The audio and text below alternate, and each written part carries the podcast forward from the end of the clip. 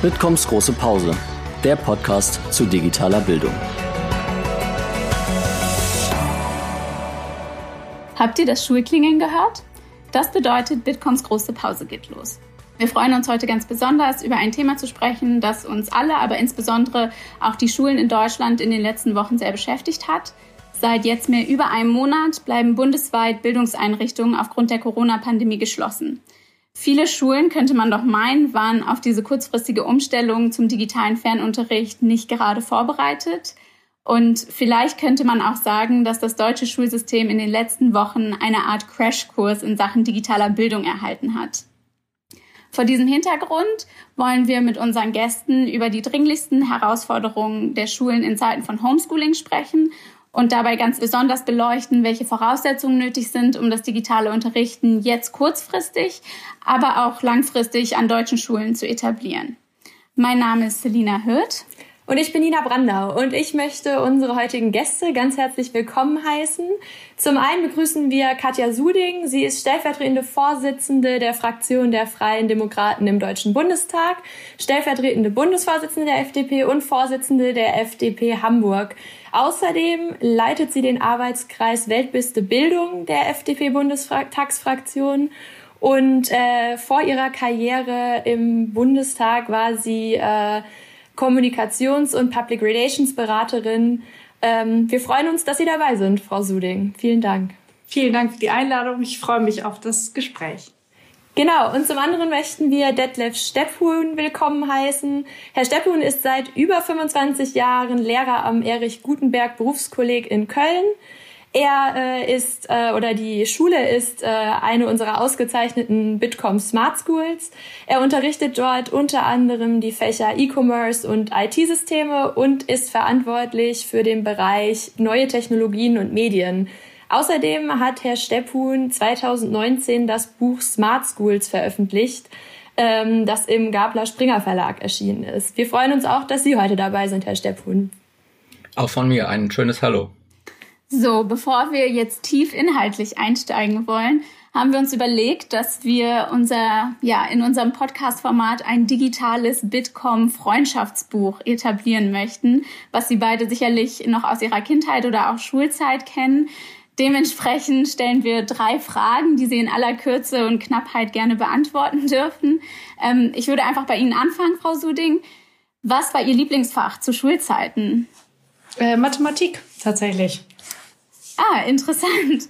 Hatten Sie auch eine Lieblingslehrerin oder einen Lehrer und was hat die Person für Sie so ausgemacht? Ähm, ich hatte einige äh, sehr gute Lehrer, einige weniger gute Lehrer, aber die äh, guten Lehrer waren vor allen Dingen diejenigen, die ähm, uns zum kritischen Denken herausgefordert haben, die auf Widerspruch zugelassen haben. Ähm, das waren die Lehrer, die ich am besten in Erinnerung habe und wo ich auch das Gefühl habe, da habe ich am meisten gelernt. Okay, aber das können Sie jetzt nicht an ein spezielles Fach irgendwie knüpfen, dass der Mathelehrer auch der tollste Lehrer Ihrer Schulkarriere war.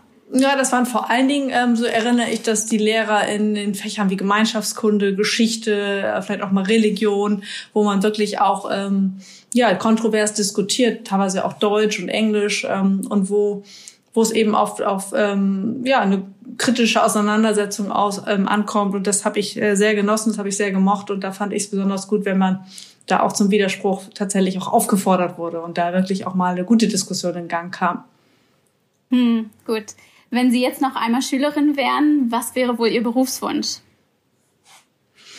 Also als ich äh, eine sehr junge Schülerin war in der Grundschule, wollte ich selber Lehrerin werden. Ähm, das war dann lange weg. Ähm, also das, was ich dann am Ende gemacht habe, äh, in, den, in den Bereich Kommunikation zu gehen, das, ähm, das war schon eine gute Entscheidung. Das hat mir, hat mir sehr, sehr gut gefallen. Okay. Dann würden wir direkt übergehen zu Ihnen, Herr Stepphuhn. Lieblingsfach zu Schulzeiten. Was können wir uns da bei Ihnen vorstellen?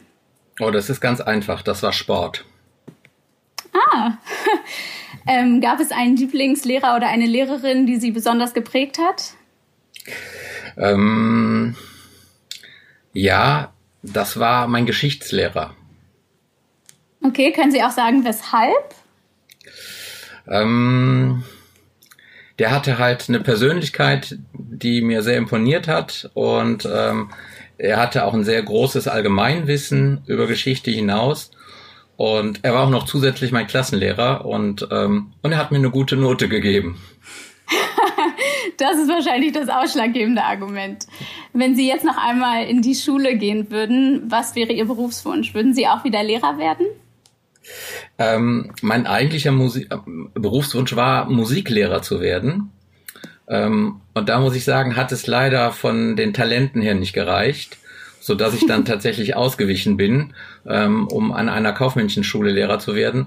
Aber ich glaube, ich würde ähm, exakt alles wieder genauso machen und ich würde auch wieder Lehrer werden wollen.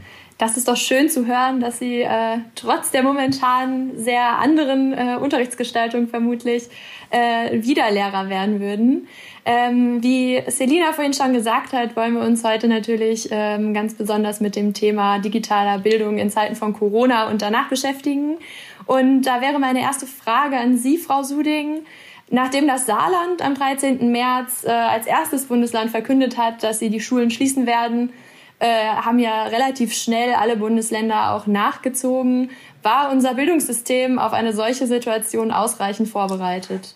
Ja, ich glaube, kein äh, Schulsystem äh, der Welt ist wirklich darauf vorbereitet, dass man Schulen über viele Wochen äh, schließt. Ich glaube, das ist auch ähm, gar nicht in dem Sinne der Punkt. Aber wir haben natürlich gesehen, dass in dieser Situation, die ähm, sicherlich schwer vorhersehbar war, ähm, sich sich jetzt recht, dass man das Thema Digitalisierung äh, so lange verschlafen hat. Man hat sich ja sehr, sehr lange Zeit gelassen, bis man äh, da überhaupt in die Puschen gekommen ist. Ich erinnere mich noch an die erste Ankündigung des Digitalpaktes ähm, durch damals noch Bundesbildungsministerin Wanka. Das war im Sommer 2016. Die wollte ein Programm auflegen mit dem Digitalpakt äh, in dem der äh, Bund den Ländern Unterstützung, finanzielle Unterstützung für das Thema digitales Lernen ähm, zur Verfügung stellt. Da waren dann grundgesetzrechtliche Hürden im Weg, da musste viel abgestimmt werden, so dass dann erst im, äh, vor einem Jahr äh, die äh, Verfassung insofern geändert wurde, dass diese Hilfen des Bundes an die Länder überhaupt möglich wurden. Dann hat es nochmal sehr, sehr lange gedauert, bis überhaupt allererste Projekte bewilligt wurden. Das ist ein sehr, sehr kompliziertes Verfahren. Ja, und jetzt sehen wir eben, dass es äh, sehr gut gewesen wäre, hätte man bei diesem Thema ähm, mehr Fahrt aufgenommen und wären wir jetzt schon besser in der Lage, digitale Angebote äh, zu haben, dann wäre die äh, Zeit des äh, der geschlossenen Schulen sicherlich besser äh, über, zu überbrücken gewesen. Ja, auf jeden Fall. Herr Steppuhn, nachdem die Schulen zu waren, wie kann man sich das in der Praxis vorstellen? Was musste das Kollegium von einem auf den anderen Tag stemmen? Und ähm, welche Maßnahmen mussten an Ihrer Schule sehr kurzfristig getroffen werden? Ähm, das ist jetzt nicht so einfach mit einem Satz zu sagen. Ähm, und das ist auch sicherlich von Schule zu Schule unterschiedlich. Ähm, da wir schon uns seit wirklich sehr, sehr vielen Jahren mit Digitalisierung auch beschäftigen, ähm, war es für das Erich Gutenberg Berufskolleg ein relativ einfacher Schritt, den Unterricht ähm, den ich ja so jetzt nicht nennen darf. Man muss ja jetzt sagen, das Homeschooling wird bei uns jetzt als begleitendes Lernangebot bezeichnet. Also für unsere Schule war das, wie gesagt, kein so schwieriger Schritt, ähm, weil wir schon seit langer Zeit äh, uns mit Digitalisierung beschäftigen und wir auch seit vielen Jahren ähm, ein, ein Projekt äh, verfolgen, das nennen wir ähm, School at Home, wo wir unsere Teilzeitklassen, das heißt also Klassen aus dem dualen System, ähm, ein bis zweimal im Jahr ähm, so beschulen, dass wir tatsächlich die Schüler zu Hause lassen und dort dann über Audio-Videokonferenzen, so wie wir das jetzt gerade auch machen, ähm, einen kompletten Unterrichtstag ähm, gestalten. Und alle Klassen, die solche Projekttage natürlich kennengelernt haben und auch damit alle Lehrer, waren natürlich an der Stelle relativ schnell ähm, in der Lage, den Unterricht tatsächlich ähm, auch zu Hause so abzubilden. Das äh, glaube ich auf jeden Fall. Frau Suding, Sie hatten ja eben auch schon einmal den Digitalpakt angesprochen und dass es natürlich auch sehr lange gedauert hat, das Ganze umzusetzen. Hätte es denn von politischer Seite aus Maßnahmen geben können, die die Lehrkräfte jetzt auch wirklich kurzfristig unterstützen bei der Umsetzung des Homeschoolings? Ja, man hat ja versucht ähm, oder man hat ähm, auch zugestanden, den Digitalpakt jetzt kurzfristig zu öffnen für Lernplattformen wo dann natürlich auch entsprechende ähm, digitale Lerninhalte gespielt werden müssen. Äh, dazu, dafür sind 100 Millionen freigemacht worden. Das ist ähm, in der zweiten Märzhälfte passiert. Und das äh, ist auch tendenziell der richtige Schritt. Nur sehen wir in der Umsetzung, dass, ähm, dass es da auch äh, da hapert und äh, das Geld nicht wirklich ankommt. Also wir, ich kenne jedenfalls noch keine Projekte, wo das wirklich funktioniert und wo äh, Lehrer und, und Schüler von äh, digitalen Lernplattformen und Lerninhalten profitieren können, die jetzt in der aktuellen Lage notwendig sind. Wir haben ja, und es gibt ja in Deutschland ganz viele, ähm, insbesondere Start-ups, die sehr, sehr gute ähm, inhaltliche Angebote ähm, äh, schon gemacht haben, die ja auch von Schülern in ihrer Freizeit zur, zur Nachhilfe, zur Unterstützung auch genutzt werden. Ähm, das wäre natürlich jetzt gut gewesen, wenn der Bund hier unterstützt hätte mit äh, Lizenzen für diese Programme, äh, mit entsprechender technischer Plattform, so dass wirklich äh, flächendeckend äh, Schüler und Lehrer auf diese äh, Programme zugreifen können und damit wenigstens ein Teil des Unterrichts einigermaßen gut und wie gewohnt hätten stattfinden lassen können. Hm, ganz klar. Ähm, Herr Stepphuhn, Sie haben jetzt schon mal von den Erfahrungen aus der Schule berichtet und haben ja auch beschrieben, dass die Umstellung schlussendlich für Sie gar nicht so groß war. Trotzdem würden wir gerne noch mal fragen, ob sich Ihr Arbeitsalltag seitdem dann doch gewissermaßen verändert hat, wenn man nicht mehr im Präsenzunterricht ist und ob es auch jetzt Aspekte gibt oder Learnings aus der, sage ich mal, Corona-Zeit, die Sie dann in den gewohnten Schulalltag mit übernehmen, integrieren, wenn es dann wieder in die Schulen zurückgeht. Ähm also mein Alltag hat sich eigentlich nicht wirklich verändert. Ähm, das bedeutet, das Einzige, was sich wirklich verändert hat, ist, dass ich morgens länger schlafen kann und nicht den weiten Weg in die Schule ähm, nehmen muss. Ähm, was übrigens auch die Schüler als sehr positiv empfinden, die äh, momentan dieses Distanzlernen durchführen. und was auch auffällt, ist, dass bei uns oder besser gesagt in meinem Unterricht, den ich jetzt mit den Schülern gemacht habe, dass die Schüler ähm, viel entspannter sind, weil sie eine ähm, äh, eine bekannte Lernumgebung für sich haben, nämlich ihr Zuhause und sich dort ähm, nach unseren ersten Umfragen sogar zum Teil wohler fühlen als in der Schule, weil wir in der Schule eben die klassische Klassenzimmerabbildung haben, das heißt mit äh, zum Teil alten Möbeln, mit nicht wirklich schön renovierten oder ausgestatteten Lehrer äh, Klassenzimmern ähm, so dass sich, wie gesagt, dadurch äh, sehr wenig verändert hat. Inhaltlich muss ich sagen, ich bin jetzt überwiegend für den kaufmännischen Bereich unterwegs, gibt es aber fast eigentlich nichts, was man ähm, tatsächlich auch über Distanzlernen realisieren kann. Also ähm, das geht bei uns sogar so weit, dass wir ähm, bewegte Pausen im Schoolhome machen. Bedeutet, äh, zwischendurch werden Sportpausen eingefügt und äh, Lockerungsübungen mit den Schülern oder eben auch mit den Kollegen und Kolleginnen gemacht. Okay, das ist interessant. Würden Sie aber sagen, dass dieser Sozialraum Schule, der dann doch besteht, wo Schülerinnen und Schüler in den Austausch miteinander kommen, wo ja, wo man unter Freunden auch irgendwie ist, dann gar, also dass dem gar keine so große Bedeutung beigemessen wird, wenn so viele Schüler jetzt sagen, dass sie sich in ihrer im heimischen Klassenzimmer eigentlich wohler fühlen? Ähm, der soziale Kontakt ist sicherlich äh, ein sehr wichtiger Aspekt, denn das Treffen und Austauschen ähm, tatsächlich face to face ist schon etwas anderes, als wenn man äh, das von Bildschirm zu Bildschirm macht.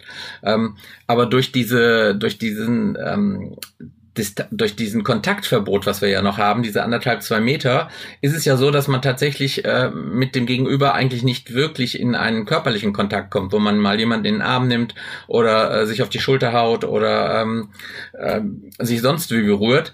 Das fehlt ja eigentlich und ähm, da wir überwiegend erwachsene Schüler haben, scheint das für die Schüler tatsächlich nicht das große Problem zu sein, denn ähm, der interne Austausch, also das heißt der Austausch privater Informationen, Diskussionen, den man ja klassischerweise in, in, in Pausen oder sonst wann oder eben auch in Gruppenarbeit macht, der ist jetzt eigentlich auch gegeben. Das heißt, wenn meine Schüler in eine Gruppenarbeit gehen, dann gehen die in einen eigenen Chat und ähm, dort unterhalten sie sich nicht nur über den, den Lerninhalt, sondern sie tauschen dort auch ganz normal wie in der Schule private Informationen aus.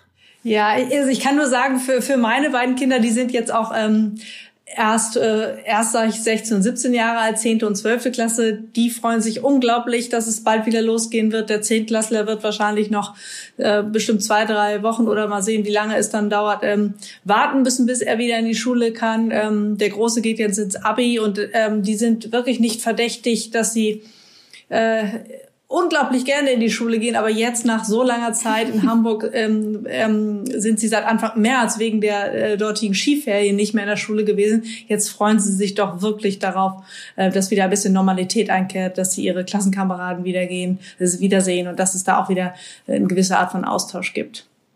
Ja, das ist sicherlich auch eine Frage des Alters, aber es ist ja auch schön zu sehen, dass Kinder sich jetzt auch wieder auf, auf Schule freuen und dass es irgendwie zu einem Erlebnis dann doch wird. Ähm, Sie hatten vorab schon mal angesprochen, digitale Lerninhalte und dass auch vom Digitalpakt 100 Millionen Euro doch nochmal umgeschichtet oder umgewidmet wurden, sage ich mal, um genau sowas zu fördern, digitale Lerninhalte.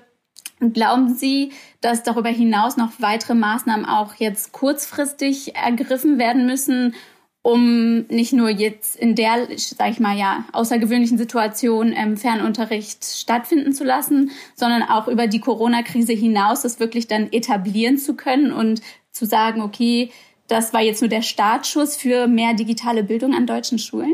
Naja, es reicht zum einen nicht ähm, nur die 100 Millionen freizugeben, aber nicht dafür äh, die entsprechende Voraussetzung scha zu schaffen, dass diese Gelder auch abgerufen werden und sinnvoll eingesetzt werden können. Und ähm, das ist im Moment der Fall. Und deswegen äh, wäre mein Vorschlag, dass ähm, die Bundesregierung ähm, eine sogenannte äh, Positivliste erstellt mit ähm, äh, lizenzierten und auch qualitativ geprüften Anbietern ähm, mit denen man dann ähm, Rahmenverträge schließt und die dann sehr unkompliziert und sehr unbürokratisch von den Schülerinnen und Schülern und, und Lehrern direkt eingesetzt werden können. Das müsste erstmal passieren, damit man diese Öffnung der äh, und die Bereitgabe der 100 Millionen überhaupt sinnvoll einsetzen kann. Das ist im Moment noch gar nicht der Fall. Also das müsste auf jeden Fall passieren.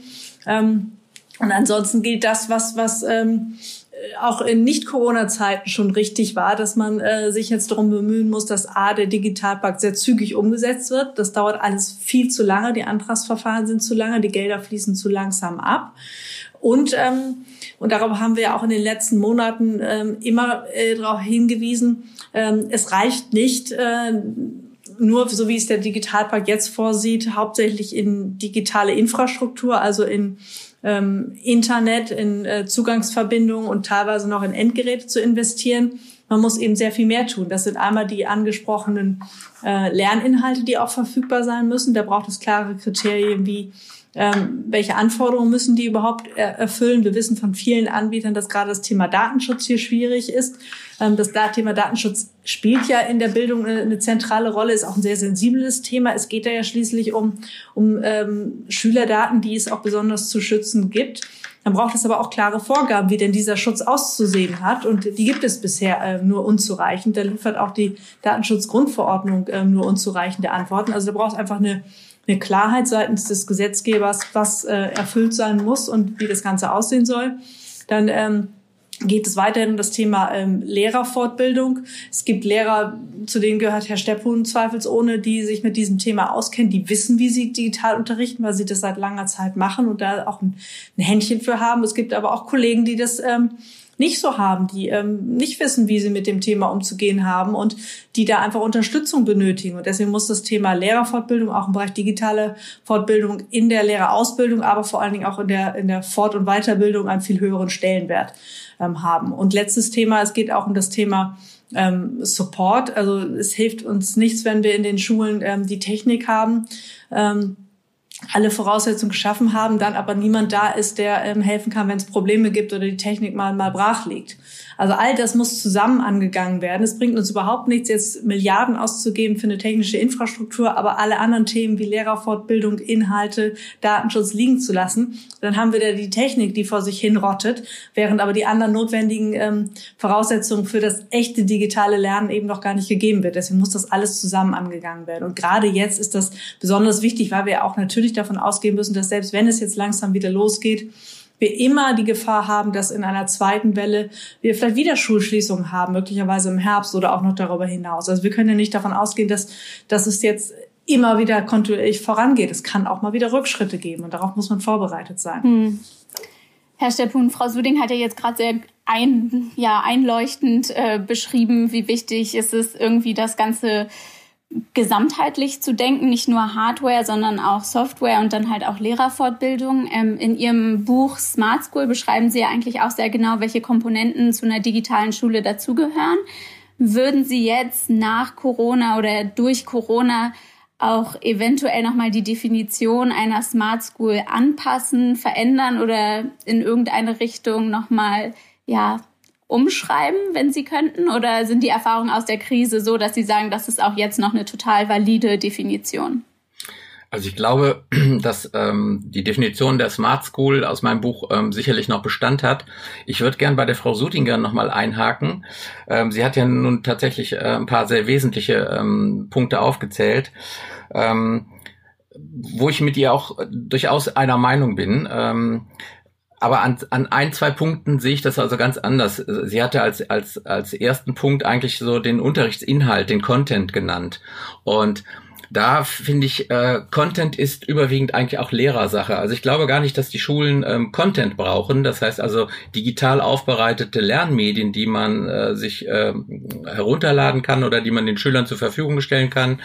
Sondern was ich aus meiner Praxis her sehe, ist, dass viele Schulen tatsächlich einfach nicht die Infrastruktur haben, ähm, sich solch einer ähm, solch eine Aufgabe tatsächlich zu stellen. Ähm, das geht also damit los, dass viele Schulen noch gar kein WLAN haben ähm, oder vielleicht ein Raum oder zwei Räume mit WLAN bestückt sind. Äh, aus meiner Sicht die wichtigste tatsächlich Basistechnologie äh, für Schulen in der Zukunft ist aus meiner Sicht die Lernplattform. Also alle Schulen müssen eigentlich in der Lage sein, über eine Lernplattform tatsächlich äh, gemeinsam zu arbeiten, zu kommunizieren und auch ähm, Daten, Informationen auszutauschen. Und da finde ich hapert es noch ganz massiv. Es gibt dort ganz viele verschiedene Ansätze ähm, der der Länder und in Nordrhein-Westfalen ist das ja zum Beispiel Logi Neo, was seit Jahren ähm, angekündigt wird, aber was eigentlich nicht wirklich zur Verfügung steht. Und das ist aus meiner Sicht eigentlich das, das Wichtigste, weil wenn wir übers Internet tatsächlich kommunizieren wollen, und ich glaube, da, das sieht die Frau Süding auch so, wir werden wahrscheinlich ähm, noch sehr, sehr lange auch Distanzlernen und, und ähm, zu Hause lernen haben. Denn wir werden in den Schulen überhaupt nicht den Platz haben, alle Schüler immer gleichzeitig zu beschulen. Und ähm, parallel dazu, und da hat sie vollkommen recht, muss man natürlich auch die Aspekte Fortbildung anpacken, denn die Kollegen müssen mit den Infrastrukturen im Endeffekt auch umgehen können. Weil es nützt nichts, dass irgendwo Content liegt und keiner weiß, wie er da drankommt oder wie er ihn verändern kann oder wie er ihn einsetzt äh, in einem im, im Unterricht. Ähm, natürlich auch das Thema Datenschutz, obwohl ich da sagen muss, das Thema Datenschutz steht, glaube ich, ähm, vielen Bewegungen auch zum Teil im Wege. Auch da müsste man politisch überlegen, das tatsächlich anzupassen oder wenigstens so zu, zu modifizieren, dass wir größere Schritte im Rahmen der Digitalis Digitalisierung gehen können, ohne dass wir tatsächlich ähm, private Daten hier an der Stelle offenlegen. Und der wichtigste Punkt, den ähm, ich an der Stelle noch sehe, ist tatsächlich die Zuwendung von ähm, Geldern an Schulen. Da sehe ich ein großes Problem, denn das funktioniert momentan so, dass tatsächlich Bund oder Länder Gelder zur Verfügung stellen an die Kommunen, an die an die ähm, Schulträger die Schulen selbst aber sehr häufig gar nicht Einfluss darauf haben. Also aus meiner Sicht wäre es am sinnvollsten, den Schulen das Geld zur Verfügung zu stellen und dass die Schulen entscheiden, wie sie tatsächlich äh, ihre technische Infrastruktur umsetzen. Denn es ist ja nicht so, dass wir in Deutschland keine Digitalisierung in Schulen haben, sondern wir haben eine Digitalisierung, die ähm, an allen Schulen unterschiedlich gestaltet ist. Und da müsste es Wege geben, dass Schulen dort sehr schnell aufholen können. Ja, ich glaube auch. Und ähm, Sie haben ja jetzt auf jeden Fall schon ausführlich sich hier äh, über den Content ähm, Gedanken gemacht oder auch berichtet aus Ihren beiden Positionen, wie Sie das Ganze sehen. Ähm, da spielt sich natürlich auch immer wieder die Frage mit, inwiefern sind Lehrkräfte auf das digitale Unterrichten vorbereitet? Inwiefern sind die Lehrinhalte auf das digitale Lernen vorbereitet? Herr Steppun, würden Sie sagen, da hat sich was verändert nun durch die Corona-Krise in der Einstellung gegenüber digitaler Bildung von Seiten der Lehrkräfte und auch von Seiten der Schüler? Ähm, ich glaube, man sieht im Moment natürlich den Vorteil der Digitalisierung, ähm, dass man tatsächlich überhaupt begleitendes Lernen anbieten kann, auch wenn man sich nicht zusammen in der Schule trifft. Ich glaube, das sieht jeder Kollege und jede Kollegin. Und ähm, auch bei uns an der Schule, wo ja auch noch nicht wirklich alle ähm, komplett äh, mit allen Mitteln unterrichten, ähm, ist das Interesse gewachsen.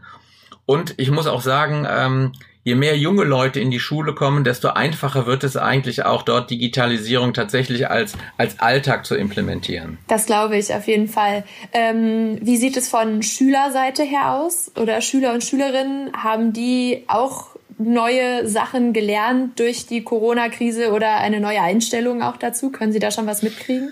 Ähm, ja, Einstellung weiß ich jetzt nicht, wenn Sie das ins Private gehend meinen, aber ähm, ich glaube, dass die Schüler, die bei uns äh, School at Home momentan erleben, ähm, dass die im Endeffekt auch auf ihr Berufsleben tatsächlich weiter vorbereitet werden und auch den Vorteil der Digitalisierung an der Stelle sehen. Sie sehen natürlich auch die Nachteile, denn das Zusammentreffen und mal vielleicht ein bisschen zusammen zu kicken, ähm, das fehlt an der Stelle. Und vielleicht ähm, ist der Coronavirus an der Stelle sogar wieder ein, ein Initiator auch für das äh, gemeinsame Treffen, weil ähm, Social Media beispielsweise als Plattform, ähm, die haben ja eigentlich bewirkt, dass viele junge Menschen tatsächlich sich lieber über den Bildschirm treffen als real. Und vielleicht äh, ähm, ändert sich das ja gerade wieder, wie wir gerade bei Frau Suding gehört haben, die Kinder freuen sich auf die Schule, was ja eigentlich nicht immer ein, ein, ein Grundgefühl bei allen Schülern ist, ähm, sodass vielleicht sogar die soziale Komponente gestärkt wird. Das klingt auf jeden Fall nach einer guten Aussicht. Ähm, Frau Suding, die stufenweise Öffnung der Schulen ist nun geplant und wird äh, durchgezogen. Ähm, wie schaffen wir es aber, dass jetzt diese ganze Aufmerksamkeit, die in Sachen digitaler Bildung in den letzten Wochen entstanden ist, weiter Bestand hat und dass wir quasi darauf aufbauen können, was nun in den letzten Wochen einfach in der öffentlichen Debatte auch angestoßen wurde. Also ich glaube, es ist ganz richtig, was Herr Steppun eben auch schon angesprochen hat. Ähm, man ist äh, sensibler für dieses Thema geworden. Lehrer und auch Schüler, sicherlich auch Eltern haben ähm, grundsätzlich ein Verständnis dafür gewonnen, wie wichtig äh, digitale Bildung was, was ist, wie was digitale Bildung auch potenziell leisten kann. Und ähm, ich hoffe ja noch und ich bin optimistisch, dass ähm, jetzt die Corona-Krise auch eine, Chance ist, dass sich äh, auch die Kollegen im Deutschen Bundestag, die da bisher etwas äh, zweifelnd waren, etwas auf der Bremse gestanden haben, dass die jetzt auch wirklich alle verstanden haben, dass wir in diesem Thema schneller vorangehen müssen. Wir werden das Thema jedenfalls weiter im parlamentarischen Raum hochhalten und hoffen, dass wir jetzt noch mehr Unterstützung bekommen, äh, dieses Thema auch weiter pushen zu können, damit es wirklich schneller vorangehen kann. Gut, so, ich glaube, das war ein gutes Schlusswort. Ähm, und so wie wir unsere Podcast-Folge begonnen haben, wollen wir sie eigentlich auch ähm, beenden. Und zwar mit einem nochmal drei Fragen in die Runde. Und dabei soll es vor allem so ein bisschen in Ausblick um die Zukunft ähm, der digitalen Bildung in Deutschland gehen.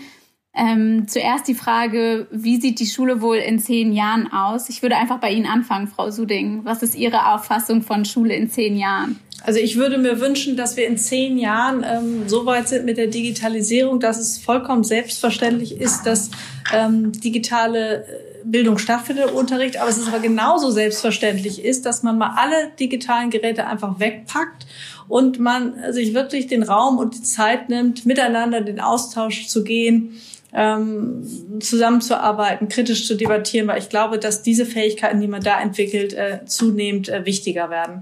Dem kann man, glaube ich, nur zustimmen. Herr Steppun, wie sehen Sie das? Digital versus analog. Wie weit werden wir da in zehn Jahren sein und wie müssen vielleicht auch beide Komponenten zusammengedacht werden? Also ich glaube, dass beide Komponenten ihre Wichtigkeit haben und auch behalten werden. Ähm, ich glaube aber, dass die Digitalisierung gerade den digitalen Teil noch etwas ähm, verstärken wird. Ähm, ich glaube, das Wichtigste in zehn Jahren aus meiner Sicht ist eigentlich, dass das individuelle Lernen vielleicht noch mehr gefördert wird. Insbesondere eben durch den Bereich der künstlichen Intelligenz. Ähm, vielleicht auch mit dem Aspekt von Big Data. Ähm, obwohl da natürlich auch der Datenschutz an der Stelle wieder ähm, eine große Rolle spielen wird, so dass ich nicht weiß, äh, wie sich das tatsächlich entwickeln wird. Ich glaube, das können wir alle nur abwarten und dann in zehn Jahren nochmal überprüfen, was Sie beide uns gerade für Visionen geschildert haben. Ähm, ja, zum Lernen, zur Schule gehören natürlich auch Prüfungen und ich glaube, wir alle kennen es, dass man sich mal die Frage gestellt hat, schreibe ich mir jetzt einen Spickzettel oder lasse ich es lieber sein? Ähm, wie könnte das Spicken im digitalen Zeitalter aussehen? Herr Steppun, haben Sie da vielleicht schon Erfahrungen mit Ihren Schülern gemacht? Ja, und die Erfahrungen, die werden mehr. Ähm, da muss man ja nun ganz eindeutig sagen, dass äh, wir Menschen immer digitaler werden. Das heißt, unsere Schüler haben teilweise schon Smartwatches, äh, Fitnessbänder. Ich glaube, es wird auch nicht mehr lange dauern, dass man Smart Glasses hat. Und äh, Schüler haben alle heute schon eine permanente Internetverbindung. Die haben also alle irgendwo eine Flatrate. Und für zukünftige Prüfungen wird das beispielsweise ein riesengroßes Problem werden, denn sie brauchen keinen Spickzettel mehr, wenn sie eine dauerhafte Internetverbindung haben sondern sie brauchen eigentlich dann nur noch über Sprachsteuerung oder ähm, über vielleicht Gestensteuerung ähm, haben sie die Möglichkeit, auf alle Informationen im Internet zuzugreifen, auch während Prüfungen, denn wir werden gar nicht in der Lage sein, alle digitalen Endgeräte an einem Schüler tatsächlich zu erkennen. Ähm, wenn wir sogar noch einen Schritt weitergehen, digitale Kontaktlinsen, ähm, da werden wir irgendwann keine Chance mehr haben. Das heißt, aus meiner Sicht werden wir tatsächlich die Digitalisierung auch in den kompletten, in das komplette Prüfungsumfeld ein einbinden müssen. Das heißt, wir werden sagen müssen, äh, Spickzettel brauchen wir nicht mehr. Das Internet ist der Spickzettel und die Aufgaben müssen so gestaltet werden, dass im Endeffekt das Internet auch schon Teil der Aufgabe ist. Und da kommen wir zur Kreativität. Das heißt, wir werden lernen müssen, damit auch umzugehen und wir werden auch sehr kritisch sein müssen, ähm, Informationen aus dem Internet zu erkennen. Was ist Fake, was ist kein Fake? Und das finde ich sind sehr wichtige äh, Kompetenzen, die unsere Schüler in Zukunft haben müssen. Mhm. Frau Suding, Sie scheinen dem mehr oder minder zuzustimmen, dass das Internet der neue Spickzettel wird. Ja, damit kenne ich mich nicht ganz so gut aus. Ich habe aber heftig genickt, ähm, als Herr Stepphund davon sprach, dass äh, die, die Medienkompetenz, also die Bewertung von Informationen aus dem Internet, dass die natürlich immer wichtiger wird. Das ist ja auch für unser gesamtes Staatswesen, für unsere Demokratie unglaublich wichtig, dass, dass Staatsbürger in der Lage sind zu erkennen, ähm, wo kommen die Informationen her, welchen Wahrheitsgehalt haben sie, wie sind sie auch ähm, gefärbt, also wie sind sie auch ähm, in, äh, ja, durch Meinung und, und ähm, äh, politische Voreinstellungen geprägt? Und das einfach zu wissen und äh, ins Kalkül zu ziehen, wenn man eine Information ähm, bewertet, das ist, glaube ich, ganz, ganz wichtig. Und das wird auch zunehmend ähm, wichtiger und auch zunehmend schwieriger und komplexer. Da können wir, glaube ich, alle nur zustimmen, dass Algorithmen und Suchoptimation bei Suchmaschinen uns äh, dann doch alle ja manchmal in die eine oder andere Falle tappen lassen. Ähm, Herr Steppun, Sie so aus der ja, Lehrerperspektive, welchen Tipp können Sie Schulen geben, die sich jetzt auf den Weg ins, ins Digitale begeben und da ja, vielleicht jetzt am Anfang stehen, aber auch schon fortgeschrittener. Was wäre so ein Tipp für eine Schule, die sich jetzt vor allem ins digitale Lernen stürzt? Der erste Tipp wäre natürlich ähm, jetzt sehr ähm, egoistisch gesehen, dass Sie mein Buch kaufen. Ähm, weil sie darüber sehen könnten, was man tatsächlich alles äh, berücksichtigen könnte oder müsste. Aber ähm, äh, wichtiger finde ich eigentlich, und das versuche ich auch in meinem Buch ähm, eigentlich zu vermitteln, dass die Schulen einfach sich auf den Weg machen müssen. Egal wie groß oder wie klein die Schritte sind, die die Schulen in diese Richtung unternehmen, sie müssen es tun. Das ist das Wesentliche und auch das Kollegium. Es muss es einfach tun und selbst äh, im, auf dem Weg eigentlich dazulernen. Also nicht so klassische Lehrervariante, ich lerne es erst vorher und dann binde ich es ein, sondern tatsächlich ähm, lernen beim Gehen. Ähm, und das ist für mich eigentlich die wichtigste Komponente. Und das ist egal, welche Infrastruktur an einer Schule ist. Ähm, man muss das nutzen, was da ist und tatsächlich versuchen, Schritt für Schritt das zu erweitern. Und zwar in Zusammenarbeit mit dem Kollegium. Hm. Frau Suding, Sie sind jetzt keine Bildungspraktikerin, das wissen wir alle. Vielleicht dann an Sie eher die Frage, was dürfen Schulen, die sich auf den Weg machen, von der Politik einfordern oder sich wünschen, um genau dahingehend äh, ja, weitere Schritte zu machen in Sachen digitaler Bildung?